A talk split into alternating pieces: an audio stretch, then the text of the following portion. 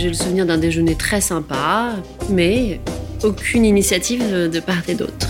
Je me dis, bon, c'est un peu dommage, je la reverrai pas, mais voilà.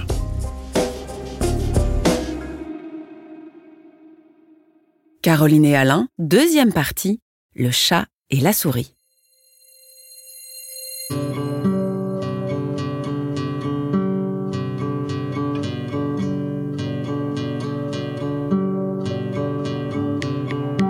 La suite, c'est que l'entreprise qui devait m'embaucher a mis beaucoup de temps à me faire venir en Angleterre parce qu'on était sur les domaines de la défense. J'étais une Française, donc il fallait euh, demander beaucoup d'autorisation au ministère de la Défense britannique, blablabla. Bla bla bla. Du coup, euh, j'ai commencé le job au bureau de Paris et je l'ai dit à Alain. Je lui ai dit, bah, finalement, je suis pas encore partie, donc euh, peut-être qu'on peut se refaire un déj. Chaque fois qu'il faisait une intervention quelque part, euh, je me débrouillais pour euh, aller à la fin de la conférence, le voir. Bref, ça a duré. En fait, on a joué au chat et à la souris pendant quelques temps. Mais moi, je pense que j'étais euh, comme une abeille autour du pot de miel, enfin, ou un ourson autour du pot de miel, je sais pas, mais voilà. Et puis Alain, sans doute, n'osait pas aller beaucoup plus loin et en même temps pouvait pas s'en empêcher. Enfin, j'ai l'impression qu'on était peut-être un peu comme ça tous les deux. Au bout de, de 3-4 ans de solitude, euh, je m'étais dit quand même, euh, je ne veux pas finir ma vie tout seul. Et j'avais mis par écrit toutes les hypothèses. J'ai eu, dans un premier temps, une approche euh, scientifique, méthodique. J'avais commencé par la catégorie des femmes jeunes. Pour l'exclure, je ne vais pas épouser une fille qui soit de la tranche d'âge de mes filles. Bien. Donc, à dégager. Après, je m'étais dit, bon, euh, une femme de mon âge, mais une femme de mon âge, de deux choses l'une, ou bien elle n'a jamais eu d'homme dans sa vie, je ne vais pas épouser une vieille fille, ou bien elle est comme moi, et ça va être une espèce d'effort pour trouver une solution de consolation, c'est pas idéal pour se refonder, redémarrer dans la vie. Et j'étais arrivé à la conclusion que il fallait que je cherche une jeune veuve. Je ne disais absolument rien autour de moi parce que je...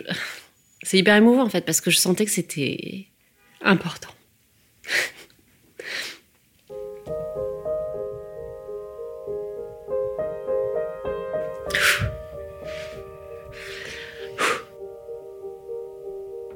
En fait, c'est très émouvant parce que je vivais euh, à temps plein avec mes meilleurs amis, mes meilleurs amis du monde, et je leur ai rien dit.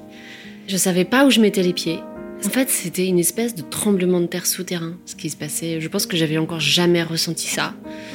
Et du coup, avant de pouvoir en parler, il fallait que je sache un peu plus où je mettais les pieds. Euh, et c'est vrai, quand j'y repense, mais avec mes amis, mais j'ai menti à tout le monde. Et tout ça avant même qu'il ne se passe quelque chose avec Alain. Et puis, ben, c'était inévitable en fait. Il y a un soir où on a dîné et et il m'a pris la main pendant le dîner. Et à la faveur du dîner, bah, je lui ai raconté euh, ma vie.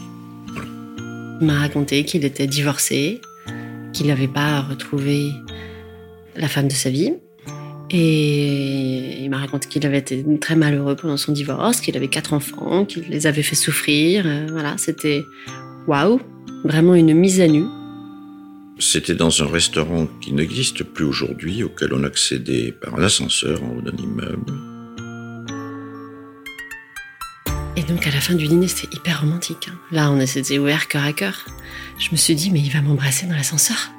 Ce con ne m'a pas embrassé dans l'ascenseur. J'attends toujours le premier baiser dans l'ascenseur, en fait.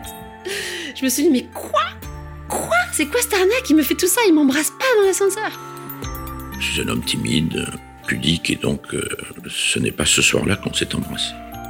C'est trop tôt. J'étais un grand blessé, et donc chat échaudé qu'un l'eau froide, d'autant que ben, elle rentrait dans la première catégorie, qui était pour moi impossible. Et je crois que finalement, il m'a embrassé dans la voiture en, en me ramenant chez moi. Je crois que c'était là le premier baiser. Je pense qu'Alain sera plus précis là-dessus. Le premier baiser a eu lieu après un autre dîner.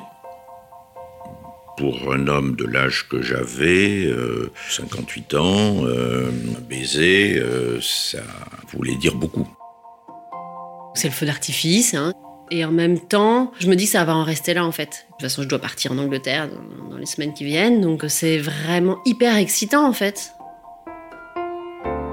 Et en même temps, je me dis, si ça en reste là, c'est bien, c'est déjà bien, parce qu'en fait, c'est du bonus. C'est déjà du bonus, puisque c'est pas des choses euh, normalement qui se font. De toute façon, moi, je dois partir, donc euh, c'est déjà une jolie histoire ce qui se passe entre nous. Je l'ai invité à venir chez moi. Ce qui est extraordinaire, c'est que je l'ai reçu, chacun ayant l'idée, puisque on peut pas aller plus loin ensemble, c'est évident. Euh, en prenne acte. On avait le cœur brisé, mais on constatait que notre aventure ne pourrait pas aller plus loin.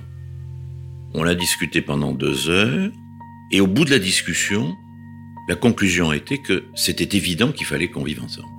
C'était euh, extrêmement mouvant, c'était bouleversant, on a pleuré, euh, c'est resté chaste, euh, mais c'était évident. C'est lui qui multiplie les rencontres, euh, donc on fait plein de trucs. On se voyait une ou deux fois par semaine, et notamment en week-end. Et là, il y avait des quartiers de Paris qui m'étaient interdits euh, parce qu'elle euh, ne voulait pas prendre le risque que certaines de ses copines la voient avec un vieux monsieur. À ce moment-là, je suis vraiment dans ma bulle. Et comme je suis incapable de me projeter dans quoi que ce soit, je vis le truc comme, comme des amants, en fait. À ce moment-là, on est des amants. Il n'y a pas encore de regard extérieur. J'en ai absolument pas parlé, toujours pas parlé à mes amis, encore moins à mes parents. On a été tout de suite extrêmement impressionnés par le gouffre qui nous séparait, et euh, qui est le problème de l'âge, et le fait que, alors j'exprime ça en disant, nous vivons dans des fuseaux horaires différents, ou dans des siècles différents. Et donc, nous ne savions absolument pas, on avait l'impression d'être des pionniers à cette époque, nous ne savions absolument pas si c'était faisable. Parallèlement, il y a un truc qui se passe quand même à l'intérieur de moi, c'est que je suis, à la fois inconsciemment et consciemment, en train de manigancer pour rester basé à Paris. Moi, de mon côté, il fallait qu'à un certain moment, euh, je l'annonce à ma mère, bon, j'avais perdu mon père, et puis surtout mes, mes quatre enfants.